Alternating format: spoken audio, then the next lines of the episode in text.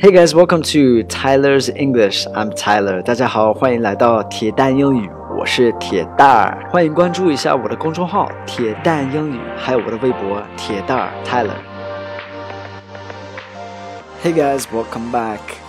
First of all, let me apologize. I'm very sorry. It's been a long time. 首先就是向大家道个歉哈，这两天我太忙了。呃，俺妈来了。 my, my mother came from America and she was she was with us for almost two weeks to see her grandson，就是来待两周，然后就看他孙子嘛。So it was really busy. Uh, I was just busy taking care of her. Anyway, for today's lesson, I'm back to it. Okay, so today's lesson, we've got a phrase, you asked for it. You asked for it. 今天的短语是 you asked for it. You asked for it means like you deserved it. You did something to cause it to happen to you. It's like a little bit like 活该的意思，你自找的。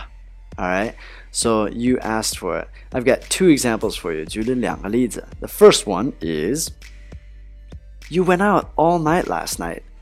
Did you expect to play well? You asked for it. You went out all night last night.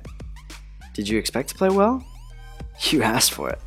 就是你昨天晚上就是玩了一晚上，就是出去嗨了那样的。然后你以为你会打的特别厉害吗？这个可能是指的就是嗯打球，然后活该吧你。you asked for it. All right, the next one is no wonder he got a bad grade on the test. He didn't study. He asked for it. No wonder he got a bad grade on the test. He didn't study. He asked for it.